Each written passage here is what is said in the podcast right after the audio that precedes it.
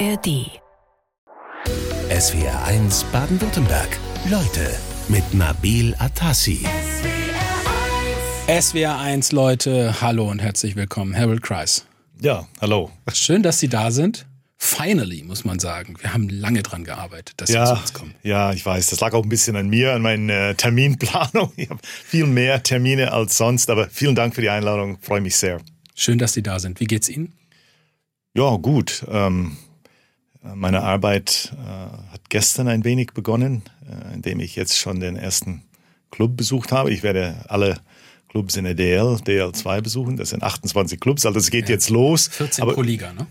14 pro Liga, genau. Ja. Und ähm, ich will jetzt auch die Zeit so gut nutzen wie möglich in der Vorbereitung, bevor die äh, Spiele beginnen. Aber danke, es geht mir nach der WM immer noch sehr gut. Wo waren Sie gestern? Gestern war ich in Bietigheim, lag auf der Strecke. Da war ich in Bietigheim, habe die Trainer kennengelernt und äh, die haben es auch sehr äh, gut gefunden, auch diese Wertschätzung, dass man DEL2-Mannschaften besucht, was in der Vergangenheit nicht der Fall war. Aber die arbeiten auch mit jungen Spielern, äh, U20-Spieler, U23-Spieler, die vielleicht irgendwann mal bei mir in der Mannschaft stehen. Mhm. Sie haben also als Bundestrainer dann schon für sich jetzt einfach formuliert, ich möchte einfach alle mal kennenlernen. Was besprechen Sie dann so mit denen? Also gucken Sie sich ein bisschen das Training an oder wie läuft das ab? Auch. Also meistens ist dann der Sportchef dabei. Wir setzen uns äh, zusammen und ähm, ich, ich teile auch unsere, also auch im im sportlichen Abteilung der Nationalmannschaft haben natürlich einen Abschluss nach der WM gemacht. Äh, was haben wir gut gemacht? Was können wir besser machen? Wie können wir stärker werden als äh, Nation, auch als Spieler? Und diese Information versuche ich dann natürlich auch die, den Clubs ähm, nahe zu bringen. Mhm. Äh, die arbeiten am meisten mit den Spielern. Wir können uns, äh, wir können nur das sagen, was uns auffällt, in der Hoffnung, dass die das, ähm, wenn noch nicht äh, umsetzen, ja, mehr ein Kennenlernen und Informationsaustausch. Das geht gerade jetzt erst richtig los. Wenn Sie gestern den ersten von 28 dann besucht haben, dann haben Sie noch einiges vor sich. Aber Sie haben gerade gesagt, gestern hat meine Arbeit begonnen. Drei Monate ist es jetzt her, dass die WM vorbei ist. Haben Sie jetzt Urlaub gehabt, drei Monate? Ja, das ist eine berechtigte Frage. Äh, nein, ähm, das war auch eine große Umstellung für mich als Clubtrainer. Ich würde sagen, man hat ähm, 85 Prozent, man arbeitet mit der Mannschaft, Training, äh, Spielergespräche und so weiter und 15 Prozent, ähm, ich nenne das jetzt einfach Administration. Jetzt ist es umgekehrt. Also da haben wir aber auch jetzt mit ähm, äh, Christian Kühners zum Beispiel äh, die Reise äh, begleitende äh, Maßnahmen für U20 Schweden besprochen, wann wir hinreisen. Ich war jetzt auch beim äh, Gretzky Linke Cup in der Tschechei, da haben wir zwei Spiele angeschaut. Mhm. Äh, also ich war viel unterwegs. Aber jetzt, wenn man das auf die DL2 und DEL ähm, äh, schaut, ähm, hat diese Tätigkeit ähm, gestern begonnen mhm. mit, äh, mit Bietigheim. Ein bisschen Urlaub haben Sie aber auch gehabt. Ein bisschen Urlaub habe ich auch gehabt, ja. genau. Drei Monate ist es jetzt her mit der WM. Sie haben im März übernommen die Nationalmannschaft und sind erstmal so praktisch reingeschlittert in dieses Turnier. Ähm, wir alle wissen, das ist märchenhaft gut verlaufen. Sie sind als Vize-Weltmeister nach Hause gekommen, toll empfangen worden. Äh, fällt man dann danach trotzdem erstmal in so ein kleines Loch, dass man sagt, oh, was ist denn jetzt hier passiert? Ein, ein Loch nicht. Ich glaube, also für mich, erst nachdem ich dann wieder zu Hause war oder als äh, ich bin dann damals in München gelandet, äh, die ganzen Zuschauer und Fans, die uns in München äh, empfangen haben, da hat man erst wirklich wahrgenommen, also live wahrgenommen, anhand ähm, die Resonanz und Fans, äh, wie unglaublich äh, begeistert die alle waren. Also was das für eine Auswirkung bei unseren Anhängern, aber auch von Leuten, die vielleicht noch nicht mit dem Eishockey zu tun hatte, was da für eine Begeisterung sich entfacht hat, das habe ich dann immer wieder gehört. Und ich glaube, da, da ist es einem dann selber bewusst, weil davor steckte man wirklich in diesen Spielen Druck und Ergebnisse. Meine Güte, wir haben die äh, Silbermedaille gewonnen. Ja. Und, ähm, und, und somit bin ich 70 Jahren. genau. Ja. Somit bin ich nicht in ein Loch gefallen. Äh, es, es war ein schönes Gefühl. Als Vize-Weltmeister kamen die deutschen Eishockey-Herren aus Finnland und Lettland zurück mit der ersten WM-Medaille nach 70 Jahren. SWR1 Leute mit dem Eishockey-Bundestrainer der Männer, mit Harold Kreis. Wir haben es ja gerade besprochen. Ihnen ist es eigentlich erst relativ spät klar geworden, was Sie da eigentlich erreicht haben. Konnten Sie es denn dann danach, als Sie zurückkamen, so richtig genießen auch? Ja, ich fand durch die Zuschauer und Anhänger und die, ihre Begeisterung ähm, haben wir selber gemerkt, was wir wirklich da äh, in der Außendarstellung getan haben für uns als, als Mannschaft in der Kabine auf dem Eis, haben wir uns natürlich gefreut. Äh, aber wir haben nicht so wirklich mitbekommen live, äh, wie die Leute das aufnehmen. Ich bin dann ähm, in München gelandet mit einem Teil der Mannschaft. Da waren hunderte von Leuten, die uns da empfangen haben. Das sind Sie nicht gewöhnt eigentlich. Ne? Nein, nein. Also. Und äh, dann natürlich auch, wenn ich privat unterwegs bin, Leute gratulieren äh, mich und die Mannschaft nach wie vor. Also unglaubliche Begeisterung da gewesen. Kriegen Sie noch Nachrichten? Immer noch? Oder ist das inzwischen ein bisschen abgeebbt? Nein, nein, nein. Das, das okay. ging in den ersten Wochen einige Spätzünde, weil sie gesagt haben, du kriegst alles in den ersten drei, vier Tagen. Jetzt schreibe ich ein bisschen später, aber das ist vorbei. Schauen wir doch mal zurück auf diese Eishockey-Weltmeisterschaft Finnland und Lettland. Nach der Vorrunde sah es ja erstmal gar nicht so gut aus. Also die ersten drei Spiele sind erstmal äh, komplett verloren gegangen. Dann ist man äh, Gruppenvierter geworden. Äh, hat so ein Turnier eine Dynamik? Also was ist, was hat sich da getan? Warum ging es dann plötzlich bis ins Finale durch? Also wir wussten, dass die ersten drei Gegner, die wir haben, Schweden, äh, Finnland, USA, das sind schwere Gegner. Mhm. Ähm, wir haben einen Sportpsychologen, äh, der auch mit der Mannschaft gearbeitet hat. Was ist wenn? Was ist wenn die, wir die drei Spiele nicht gewinnen? In welche Verfassung spielen wir weiter? Und wir haben ja gut gespielt. Wir haben ja gegen Schweden 1-0 verloren. Das waren ja alles Spiele mit ein Tor Unterschied. Und somit hat die Mannschaft nicht an Selbstvertrauen verloren, sondern eher an Bestätigung, dass wir gut spielen. Uns fehlen einfach die Tore. Mhm. Dänemark war dann wirklich ein Schlüsselspiel. Ähm, da stand es auch in der Kippe, aber die Jungs haben einen Weg gefunden, das Spiel zu gewinnen und somit haben wir dann Wind in den Segeln bekommen.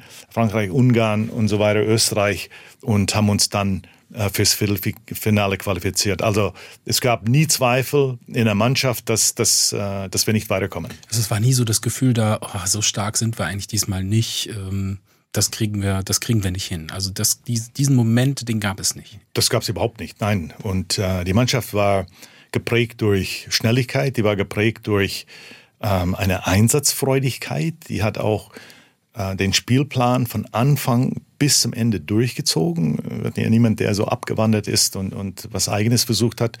Glück gehört auch immer dazu. Wirklich, da, da brauchst du immer wieder ein bisschen Glück. Aber das haben die sich äh, erarbeitet und ja, wie ja. gesagt, die wichtigen Spiele gewonnen. Wann würden Sie sagen, ging es dann so richtig los? Also, dass dann die Psychologie, also Sie, Sie, sagen ja, es war eigentlich nicht die Physis, sondern die Psychologie der Spieler. Äh, wann ging das so richtig los, dass Sie gemerkt haben, jetzt können wir eigentlich alles erreichen? Wir spielen jetzt auf Augenhöhe mit den Top-Mannschaften, mit USA, mit Kanada. Ja, das war Viertelfinale. Das war, als wir das Viertelfinale erreicht haben, dann äh, hatten wir ja, ja die Schweizer, oder? Also, die Schweizer gehabt und ja. ähm, äh, Spieler gegen die Schweiz, die sind ja immer irgend, irgendwas Besonderes und ähm, gehen auch gut für, für die deutsche Mannschaft aus. Und es war auch diesem, in diesem Fall auch so, dass, äh, dass wir einen guten Start gehabt haben, das erste Tor geschossen, was absolut haltbar war. Uns eben hat es aufgebaut. Und da wussten wir nach diesem Spiel, äh, obwohl Moritz Seider äh, aus dem Spiel genommen wurde wegen einer großen Strafe, mhm. Aber das fanden wir nicht als Schwäche. Das haben wir gar nicht thematisiert. Die Jungs haben einfach äh, weitergespielt.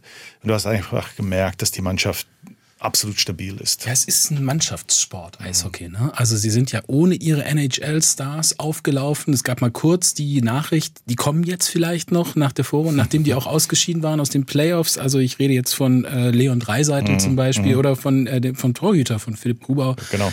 Ähm, da, da haben sie dann trotzdem, dass die nicht gekommen sind, das ist dann, da ist die Mannschaft dann stark. Ne? Das ist, da kommt es dann gar nicht mehr so auf die Einzelnen an. Ja, eben. Jeder hat seine Rolle äh, angenommen, jeder hat seine Rolle so gut wie möglich ähm, im Dienste der Mannschaft äh, aufs Eis gebracht. Und wir hatten wirklich, ja, vielleicht eine Reihe mit Peterka, mit Kahun und äh, äh mit Tiffels. Mhm. Die waren offensiv vielleicht ein bisschen unberechenbarer als unsere andere Stürmereien, aber die haben alle konstant äh, wirklich Wechsel für Wechsel gut gespielt, defensiv verantwortungsvoll gespielt. Unser Torhüter insbesondere Äh, Matthias Niederberger, der hat stark gehalten und es hat geklappt, auch Special Teams, Unterzahl, Überzahl. Im Laufe des Turniers sind wir immer besser geworden. Sie haben vor der WM angesprochen auf das Turnier äh, und den möglichen Verlauf gesagt, man soll die Kirche mal im Dorf lassen. Äh, der Deutsche Eishockeybund hatte das Viertelfinale als Ziel rausgegeben, weil es nämlich die Olympia-Qualifikation bedeutet. Haben Sie persönlich eigentlich wirklich nicht damit gerechnet, dass das Turnier so verlaufen würde, wie es verlaufen ist? Ja, das kann man, Sport kann man immer schlecht planen, finde ich. Ähm, und bei uns ähm, war das immer äh, mit den vielen Absagen ähm, sicher ein Thema. Wie kann die Mannschaft die so aussieht, wie sie ausgesehen hat, dann wirklich diese Ziele erreichen. Für uns intern war das nie ein Thema. Also wir haben uns immer mit den Spielern äh, auseinandergesetzt, die da waren. Die Jungs waren super, die waren engagiert, die haben ähm, auf Englisch gesagt Buy-in, die haben alles aufgesaugt und, und versucht umzusetzen. Und äh, nochmals, was, was uns als Trainings äh, Coaching-Staff begeistert hat, ist, dass die nie an ihr Können oder an ihre Ziele, die Ziele, die wir gesetzt haben, ähm, zweifeln. Und äh, somit zurückschauend bin ich nicht überrascht über, über das, was wir erreicht haben. Also Sie hatten ja das Team erst kurz vorher übernommen, da kann man vielleicht noch gar nicht so viel dann auch Formeln justieren. Aber ich würde trotzdem mal gerne wissen, wie war Ihr Gefühl? Also Sie wirkten auf mich sehr konzentriert während der WM, aber was für ein Feeling war das dann im Finale zu stehen gegen die weltbeste Eishockeymannschaft, gegen Kanada und Ihr Heimatland? Ja, genau. Also, ich habe gedacht, also so oder so konnte ich nicht verlieren. Ich komme ja aus Kanada. Aber nein, Spaß beiseite. Es, es war natürlich fantastisch. Also das, äh, das Tor von Tiffels, als wir die Amerikaner geschlagen haben, das war der absolute Highlight, weil wir wussten, wir spielen jetzt um Silber oder Gold. Also es geht nicht, äh, wenn wir werden. verlieren, äh, gehen wir leer nach Hause und, und kein Bronze, sondern wir wussten Silber oder Gold. Und das war so unglaublich. Das ist ja fast ja nicht vorstellbar. Und die Mannschaft ähm, hat auch gut gespielt. Die Kanadier haben uns dann, glaube ich, kräftemäßig und haben dann auch ein paar Tore geschossen. Uns ging dann auch der Gas als Gas. Die, die Kräfte haben uns verlassen ab dem, ja, im letzten Drittel und somit war ich auch froh, dass das Spiel zu Ende war. Die Jungs haben ihre Silbermedaille bekommen und äh, wir haben ein fantastisches Turnier gespielt. Ist auch, glaube ich, kein großes Problem, gegen den 28-fachen Weltmeister zu verlieren im Finale. Ähm, sprechen wir mal über den Eishockeysport generell, weil solche Erfolge wie jetzt Vize-Weltmeisterschaft, die haben ja immer einen sehr positiven Effekt. Erstmal gucken viele Leute drauf. Ich würde gerne anfangen mit den Fans, denn wir haben eine Nachricht bekommen von einem der Fanbeauftragten im deutschen Eishockey, mhm. der gesagt hat, ist denn auch die Unterstützung dort bei der WM vor Ort aufgefallen? Eishockey-Fans, sind die besonders treu? Ja, also das war jetzt meine erste WM seit langem und man hat immer, als ich die Spiele verfolgt habe, die Präsenz der deutschen Fans ist immer sehr zahlreich und die sind immer sehr begeisternd dabei. Und auch in diesem Fall, äh, bedauerlicherweise, wie das aufgebaut ist, haben wir wenig Kontakt zu den Fans, aber die haben wir wahrgenommen und auch die Unterstützung der, war, äh, der Fans wahrgenommen und somit auch ähm, stellvertretend für die ganze Mannschaft herzlichen Dank für eure äh, tatkräftige Unterstützung. Ja, ist es in der Liga auch so, dass die Fans da voll dabei sind, auch während Absolut. der Saison? Also die Eishockey in Deutschland bringt ein sehr gutes Produkt auf dem Eis. Das ist sehr unterhaltsam.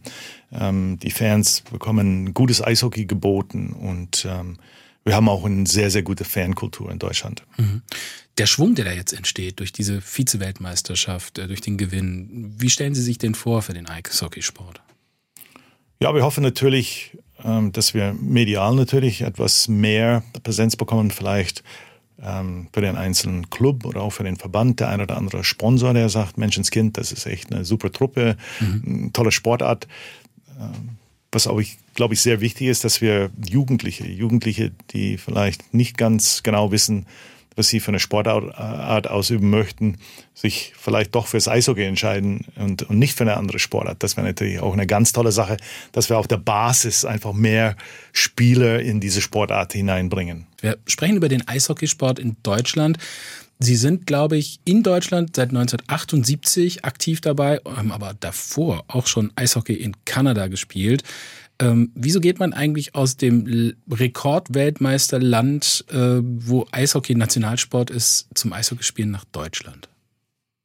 Ja, also Eishockey ist nach wie vor Sportart Nummer eins bei den meisten Jugendlichen und ähm, mein Traum war natürlich, ähm, äh, Profispieler zu werden in Kanada. Äh, ich habe ein Jahr Junioren gespielt und hatte das Gefühl, äh, es reicht nicht. Okay, die Mannschaft, äh, wo ich gespielt habe, wir waren nicht sehr gut. Und ich weiß nicht, ich, also ich hatte nicht das Gefühl, dass ich es schaffe als Profi. Und dann ja, kam eine bekannterweise Zeitungsannonce, wo ich nach Deutschland konnte. Ich wusste auch zu dem Zeitpunkt nicht, dass ich Anspruch auf einen deutschen äh, Reisepass habe. Ihre ja. Eltern sind Deutsche, muss man dazu genau. sagen. Ne? Die kommen aus Hannover und aus Rosenheim. Rosenheim, Rosenheim genau. war auch mal ein großer Eishockeyverein. Ich sage war. War, genau. Ja. Aber ich glaube, meine Mutter wusste es nicht, hat auch damit nichts zu tun. Aber somit gab es dann die Möglichkeit, wirklich nach Deutschland zu kommen, auch ich glaube, ein paar Jahre hier ein bisschen Geld zu verdienen und dann nach Kanada zurückzukehren. Äh, und, und somit wurde dann eine, eine, eine lange Karriere als Spieler und dann noch als Trainer. Mhm, auf die schauen wir auch gleich mal. Bleiben wir kurz beim Eishockeysport. Sie haben es gesehen jetzt die letzten 40 Jahre. Wie hat sich der Sport verändert? Also wie sind, das Training läuft das anders ab? Ist auch das Spiel anders geworden? Die Spieler, hat sich da viel für getan eigentlich? Ja. Also eindeutig, ich weiß, als ich aus dem Sommerurlaub zurückkam, habe ich Trainingslager äh, genutzt, um fit zu werden. Und heute ist das überhaupt nicht der Fall. Die Jungs sind wirklich zwölf Monate im Jahr fit ähm, Sport im Allgemeinen, aber auch das Eishockey ist sehr viel athletischer geworden.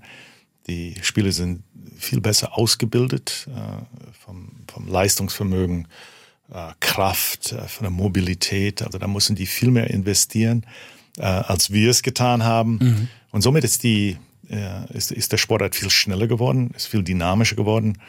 Ähm, ich weiß nicht, ob es härter geworden ist. Ich meine, es ist ein Kontaktsport, es passieren äh, Verletzungen. Ja. Also das ist ein sehr schöner Begriff für, eigentlich ist es auch ein bisschen ein brutaler Sport. Also wenn ich da so den einen oder anderen Bodycheck sehe, dann äh, zucke ich schon zusammen. Ja, wenn man den kommen sieht, dann ist man schon darauf vorbereitet.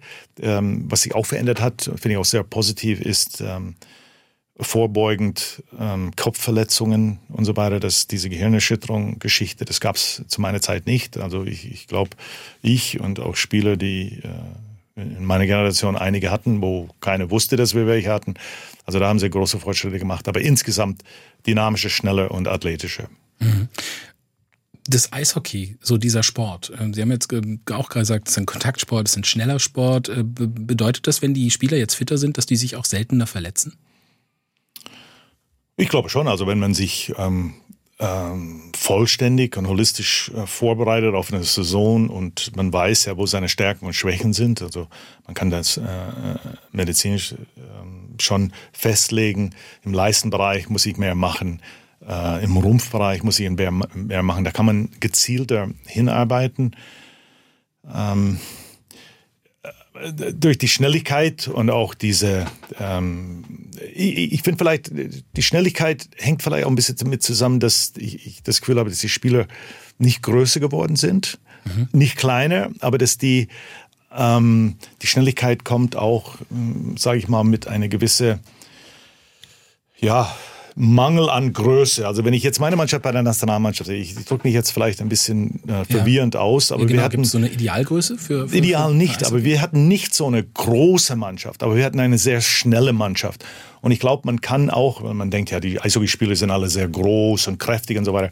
Das ist mehr die Ausrüstung, aber man kann viel wettmachen. Man muss ja nicht immer in jeden Zweikampf hinein. Man kann auch einen Zweikampf umlaufen. Und mhm. somit ist dieses Thema Schnelligkeit, wo ich glaube, die Spieler sind vielleicht ein wenig kleiner geworden, aber dementsprechend dann schneller und kräftiger. Was macht denn für Sie die Faszination eigentlich aus an diesem Sport? Also wie würden Sie jetzt jemanden zum Eishockey-Fan machen?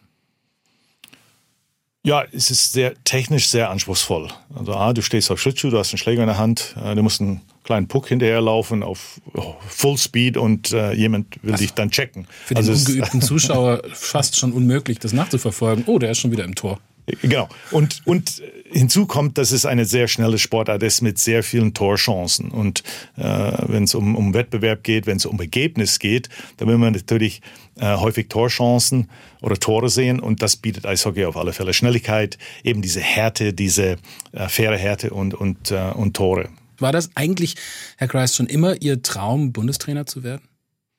Nein, nein, war nicht mein Traum. Ich, auch nicht heimlich?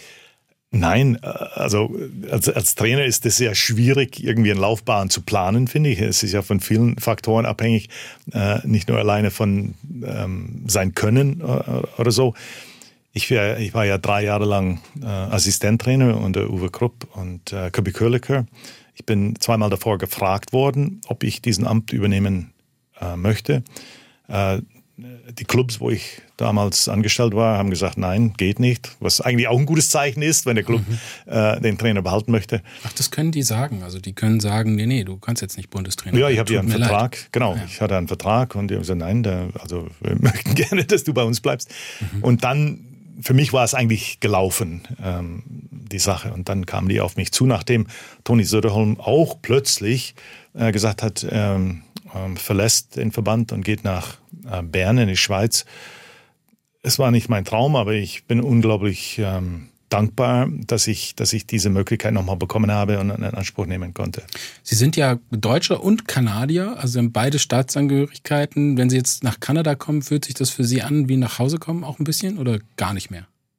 Nein, äh, also ich komme nach Kanada und ich bin kein Fremder, ich spreche die Sprache, aber das das Land hat sich so verändert. Äh, ich habe das nicht mitbekommen. Also meine Heimat, äh, mein Wohlfühlen, meine Identifikation ist als Deutscher hier in Deutschland. Sie sind ja wirklich mit 18 damals als Deutsch-Kanadier auch nach Deutschland gekommen, weil Deutsch-Kanadier für den Eishockey, für den Eishockeysport gesucht wurden. Wie, wie kam das zustande? Warum ausgerechnet Deutsch-Kanadier gesucht wurden? Ja, Mannheim ist aufgestiegen damals und ähm, es gibt es heute nicht mehr, aber damals gab es Ablösesummen. Und wenn du eine Mannschaft damals in der Bundesliga kompetitiv sein wolltest, musstest du gute Spieler haben. Gute Spieler haben, ich sage jetzt mal, mindestens irgendwo zwischen 70 und 250.000 D-Mark gekostet. Und das war einfach zu teuer, die Mannschaft so aufzubauen. Und dann kamen die auf die geniale Idee, nach Nordamerika zu gehen, nach Kanada und Deutsch-Kanadier zu suchen. Ähm, ich habe 100 Dollar Ablöse äh, gekostet vom kanadischen Verband. Das war schon damals günstig. Das war sehr günstig. Und äh, wir waren, glaube ich, zwölf Spieler insgesamt, die, die nach Mannheim kamen für, für wenig Geld. Und ähm, ich wurde dann gleich im ersten Jahr Nationalspieler. Das heißt, mein Ablösesumme in Kanada von 100 Dollar stieg gleich auf 70.000 äh, D-Mark und da standen in Bücher bei den Clubs. Äh, ich habe in dem Moment nichts davon gehabt, aber somit hat die Mannschaft mit wenig Geld äh, eine, eine sehr kompetitive Mannschaft aufgebaut. Sie sind dann Mannheim sehr treu geblieben, kann man sagen. Ne? Sie waren fast 900 Mal auf dem Eis für den äh, für, für Mannheim. Ähm, heute sind so die die die die Städte. Also ich habe ja gerade vorhin gesagt, Ihre Mutter kommt aus Rosenheim. Die hat zwar nichts mit Eishockey zu tun, aber Rosenheim war, als Sie nach Deutschland gekommen sind, ein großer Eishockeyverein. Heute sind es eher so München, Berlin, weiterhin Mannheim und vielleicht auch Ingolstadt, Wolfsburg, die so die deutsche Eishockey-Liga dominieren. Äh, beim Mannheimer ERC ähm, als Spieler, was war da so der, der, der, der Höhepunkt für Sie? Sie sind ja gleich Meister geworden 1980. Ja, genau, im zweiten Jahr. Das habe ich gar nicht so wahrnehmen können, eigentlich. Ähm, das habe ich gar nicht so wahrnehmen können. Aber ich war dann ähm, meiner meiner Mannschaft, die immer vorne mit dabei gespielt hat. Wir waren immer Zweite, Dritte. Wir haben nicht gewonnen. Und äh, zurückblickend, ich war 13 Jahre Kapitän dieser Mannschaft. Und wir haben in diese 13 Jahren nicht einmal ähm, die Meisterschaft gewonnen. Also kann ich auch sagen, ich war kein guter Kapitän. Ich war zwar eine Identifikationsfigur. Äh, also Sie aber, verknüpfen das mit Ihrer Person, dass Sie da also, nicht äh, Also ich habe Kapitäne erlebt, die anders agiert haben. Ich agiere heute auch anders. Wenn ich das gewusst hätte, was ich jetzt weiß, hätte ich auch anders agiert. Aber ich, ich sag, wir waren nah dran und ein oder zwei Persönlichkeiten in der Kabine kann schon eine Differenz machen. Ich habe den Differenz nicht gemacht. Ich war der Mannschaft treu, gute Zeiten gehabt. Für mich war der Höhepunkt dann 97, als ich die zweite Mannschaft nach 17 Jahren gewonnen habe. Und somit habe ich dann äh, auf Empfehlung des damaligen Trainers äh, Lance Nethery auch meine Karriere beendet und äh, habe dann als Co-Trainer begonnen. SWR1-Leute mit Harold genannt Harry Kreis Darf man so sagen, ne? Ja, natürlich. Alle sagen eigentlich Harry. Alle sagen, ich sage sogar Harry. Ja, Sie sagen nie Harold. Hallo, ich bin Harold, sondern Sie sagen, hallo, ich bin Harry. Ja, genau. Wenn Sie sich ja, vorstellen. Ja, genau. Sie waren Spieler, Kapitän, haben wir gerade drüber geredet, beim äh, Mannheimer ERC, heute Adler Mannheim, auch schon damals, als Sie noch gespielt haben, dann Trainer. Also es gab ja viele Höhepunkte in Ihrer Karriere, aber auch ein paar Tiefpunkte. 1980 äh, haben Sie sich eine wahnsinnig schwere Gesichtsverletzung zugezogen beim Spielen. Ist das ein bisschen auch ein Beweis dafür, dass Eishockey nicht ganz ungefährlich ist? Ja, das waren unglückliche Umstände. Ich meine, es gibt äh, immer wieder schwere Verletzungen, aber die, die sind selten und das war ja nicht lebensbedrohlich, aber ich habe da äh, mein, mein Gesicht schon ladiert, wo ich in die Banne geflogen bin mit Nasenbeinbruch, Kieferbruch und äh, Jochbeinbruch. Und das war aber für mich also rückblickend sicher ein Wendepunkt in meiner Karriere, wo ich dann gelernt habe, man muss vielleicht ein bisschen ähm, überlegter an gewisse Situationen auf dem Eis angehen, also nicht so überhastet und so überaggressiv. Ich war ja mitschuld an, an der Situation und danach, das, da war ich vier Wochen in Heidelberg gelegen im äh, Kieferklinik, alles zugeschnürt, äh, wenig Besuch und so weiter.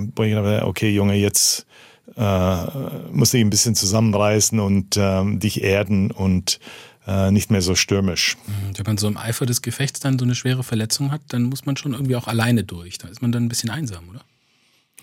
Ja, der Club unterstützt einen, die Spieler unterstützen einen, but, but life goes on. Ich meine, die haben ihre Spieler, die haben ihre Trainings.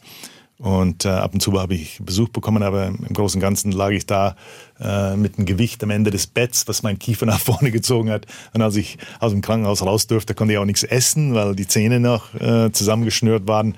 Äh, es war eine mühsame Zeit. Äh, zurückblickend, ja, es, es war nicht die schlimmste. Also ich würde das jetzt nicht als schlimmste Erlebnis in meiner Eishockey-Karriere äh, bezeichnen. Guter, guter Lernprozess würde ich nicht jedem empfehlen. Haben Sie eine, ein schlimmstes Erlebnis? Ähm, nochmals Mannheim, also Mannheim verfolgt mich immer. Also, und, und da geht es dann immer für mich, ein schlimmes Erlebnis ist immer da, wo ich sage, ich, ich habe selber mich ähm, schlecht verhalten. Und äh, das war ähm, Endspiel gegen, Bel äh, gegen Berlin, wo wir wirklich 5-2 führen. Wir hätten das Spiel gewinnen können. Also Playoffs in der Liga. Genau. Welches Playoffs Jahr? in der Liga. Oh, okay, egal. Mir nicht nach egal, Jahr, aber egal. wir haben geführt. Wenn wir das Spiel gewinnen, ist Mannheim Meister.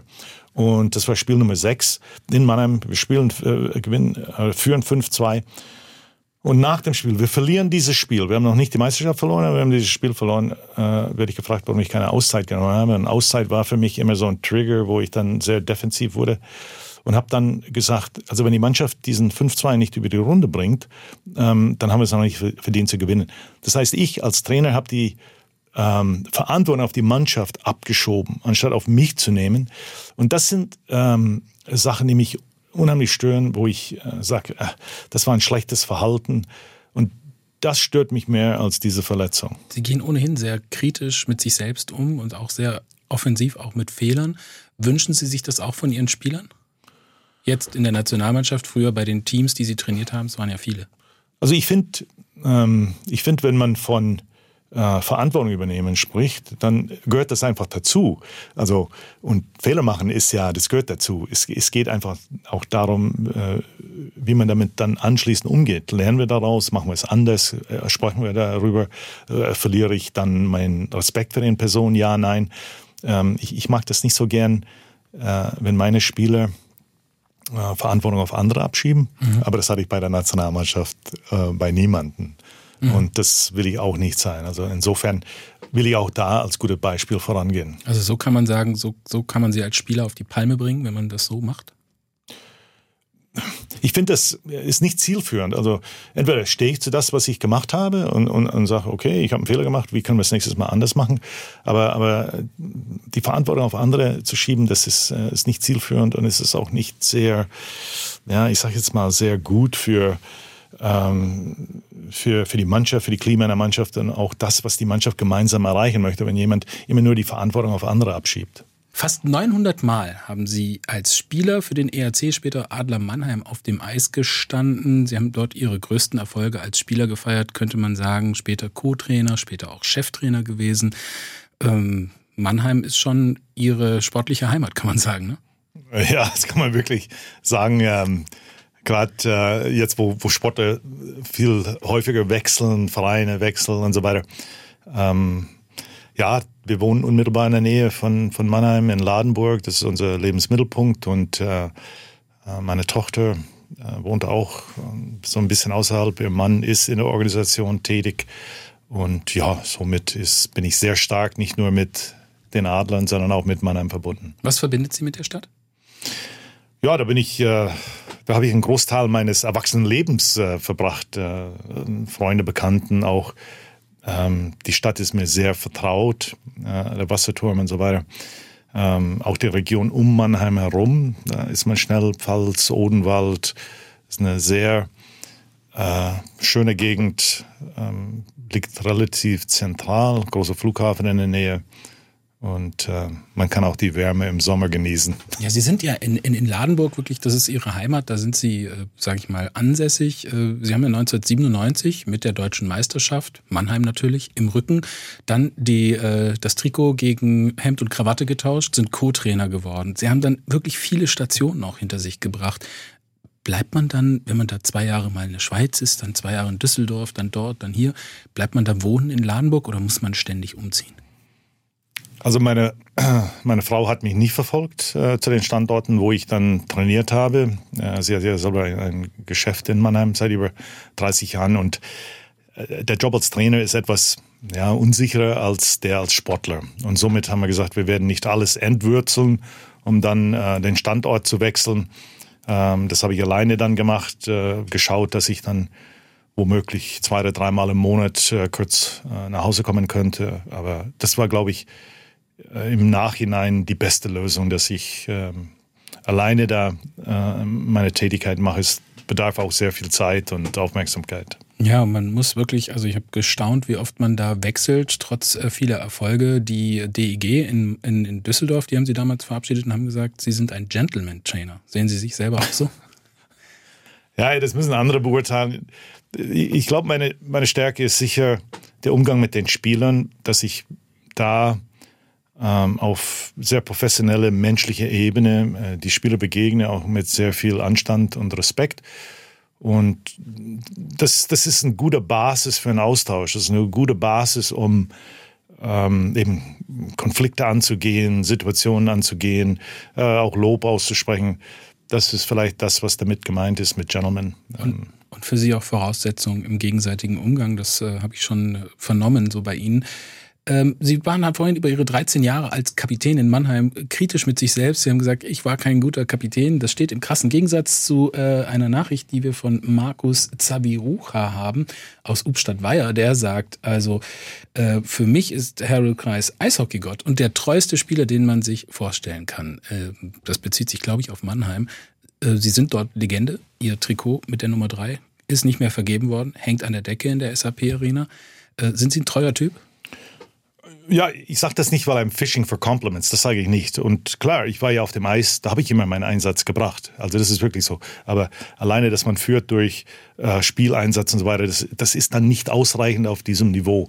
Und ähm, äh, ich habe meinen Job genommen. Ähm, ich, ich, schätze es sehr, auch die, die Leute, ähm, die meine Tätigkeit als, als Spieler schätzen, wenn die eine Riesenfreude daran hatten, das, das finde ich toll. Aber eben, das ändert nicht seine Tatsache, dass ich, äh, ich, ich nehme mich nicht so ernst, aber es gibt manche Sachen, wo ich sage, äh, wenn ich nochmal eine Chance hätte, dann würde ich es anders machen und äh, diese 13 Jahre gehören dazu. Könnten Sie sich vorstellen, äh, in Mannheim nochmal was zu machen, sodass sich der Kreis schließt? Ja, jetzt bin ich äh, sehr gerne Bundestrainer und ähm, ich sage immer schmunzelnd, ich bin ja im Herbst oder vielleicht sogar im Winter meine Karriere. Ähm, und, und somit äh, fokussiere ich mich äh, auf die Nationalmannschaft. Aber man weiß es nie, wenn ich äh, vielleicht ähm, zu einem späteren Zeitpunkt irgendwas für die Adler machen könnten. Sehr gerne. Wir haben jetzt auch ein bisschen über Konfliktbewältigung gesprochen. Das ist auch so Ihr Thema. Sie machen dazu auch Vorträge. Sie bieten da auch Ihre Leistung an. Hm, vielleicht mal zu der Frage, was, was sind Sie so für ein Trainertyp? Sie haben gesagt, Respekt ist eigentlich so die Säule Ihrer Arbeit. Ja, ich, äh, ich bin ein Trainertyp, der ähm, sichere Kommunikation mit den Spielern sucht, der ähm, nicht sagt, das ist mein Weg und my way or highway, äh, das sicher nicht. Ähm, ich bin ein Trainer, der auch sehr viel von Spielern gelernt hat. Das heißt, äh, ich versuche in erster Linie ähm, das Vertrauen langfristig mit den Spielern aufzubauen, ähm, und, und, somit gibt es dann auch in gewisse Auseinandersetzungen oder, oder Bereiche auch einen völlig anderen Umgang, äh, finde ich einen sehr ehrlichen Umgang, äh, konstruktiven Umgang miteinander. Ähm, ich bin oft gesagt oder gefragt worden, ja, wie motivierst du deinen Spieler? Ja, sagst du irgendwelche, oder wärst du laut in der Drittelpause vor dem Spiel oder sowas? Ja, überhaupt nicht. Also das ist ja ähm, Ist das nicht mein Gentleman Trainer, der nicht Nein, laut wird? Es gibt ein Zitat, ich, ich bin ja nicht für die Ergebnisse verantwortlich als Trainer. Ich bin für die Leute verantwortlich, die die Ergebnisse liefern. Das heißt, ich muss die Spieler erreichen. Ich muss die Spieler in, insofern motivieren, dass ich ein Umfeld für die schaffe, dass die Entscheidungen treffen können, dass sie sich gut fühlen, dass die das Gefühl haben, eben, die, die sind ein wenig autark.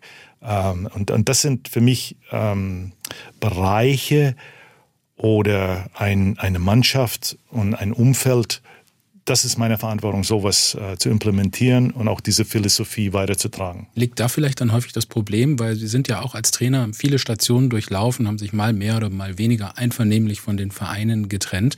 Ist das dann immer das Problem, dieser Kontakt Trainer-Mannschaft, gar nicht so sehr die taktische Frage? Ja, ein, jeder Trainer, egal Erfolg oder kein Erfolg hat immer ein Ablaufsdatum. Das ist einfach so. Irgendwann ist der Verschleiß da. Manchmal merkt man das selber als Trainer, manchmal merkt man das nicht. Und der Verein teilt es dir mit. Und aber man lernt immer wieder, und ich, ich glaube, ich habe keinen Verein verlassen mit einem schlechten Gefühl oder ähm, schlechtes Blut, sondern es war immer professionell, wo wir gesagt haben, okay, wir haben das Beste gemacht in der Zeit, wo wir da waren und shake hands und vielleicht gibt es die Möglichkeit, dann nochmal in Zukunft miteinander zu arbeiten, wie Düsseldorf zum Beispiel. Ja. Ähm, das ist für mich sehr wichtig und ich, ich finde äh, persönlich äh, der Umgang mit, äh, mit den Spielern oder Menschen insgesamt funktionieren nur auf diese Basis. Jetzt sind Sie Bundestrainer, Ihr Verein heißt Deutscher Eishockeybund. Ähm, Sie sind äh, in knapp drei Wochen fängt die Saison an. Jetzt haben Sie noch 27 Vereine zu besuchen erstmal. Ähm, schauen Sie sich dann auch viel die Spiele an in der Liga? Ist das Teil Ihrer Aufgabe? Ja, das ist ein großer Teil meiner Aufgabe, sobald die Saison beginnt, dass ich dann äh, überwiegend dann DEL-Spiele anschaue. Sicher die Spiele, die Spieler, die jetzt bei der letzten WM dabei waren, aber auch im erweiterten Kader. Es sind ja sehr viele Spieler, die in Frage kommen, äh, das nächste große Turnier ist dann Deutschland Cup im November. Mhm. Auch wen nominieren wir?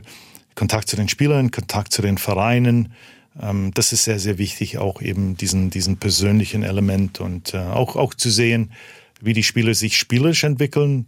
Verletzt, nicht verletzt, äh, Nationalmannschaft, ja, nein. Die nächste WM findet im Mai 24 in Tschechien statt. Nach der WM ist vor der WM? So ist das. Wir haben schon, wir haben schon äh, Christian Kühne, Sportdirektor und ich einige Sachen besprochen, zum Beispiel Hotel äh, weiter weg, nah dran, ähm, Gruppenaufteilung und so weiter. Es gibt immer wieder Themen, die wir im Vorfeld, Christian ist sowieso jemand, der sehr gerne und sehr ähm, überlegt äh, arbeitet im, im Voraus und somit gibt es da schon Themen.